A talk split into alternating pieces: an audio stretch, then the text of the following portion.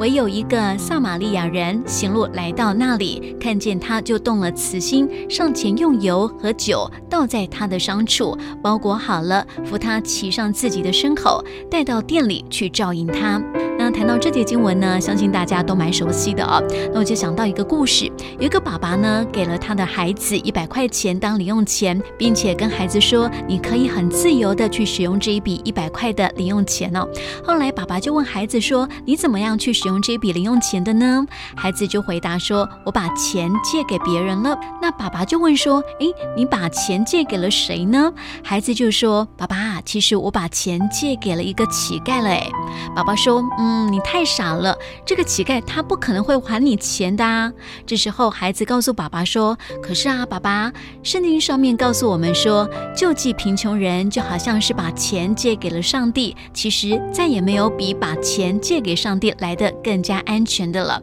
那爸爸一听呢，就安静的想了一下，觉得孩子说的很有道理耶，就从身上呢拿出了钱包，又拿了两百块钱给他孩子。那孩子呢手上拿了这两百块钱，非常开心的说：“爸爸，你爸爸，你看，我就知道上帝他一定会还给我那笔钱，只是啊，我没有想到竟然是这么快诶，而且上帝又付上了这么高的利息。”那听完这个故事，求圣灵来帮助我们，可以随时打开我们的心眼，让我们能够看见各样的需要，启动我们的怜悯之心，激发我们爱的行动，好帮助我们能够承接神所要赏赐给我们在永恒里面美好的基业。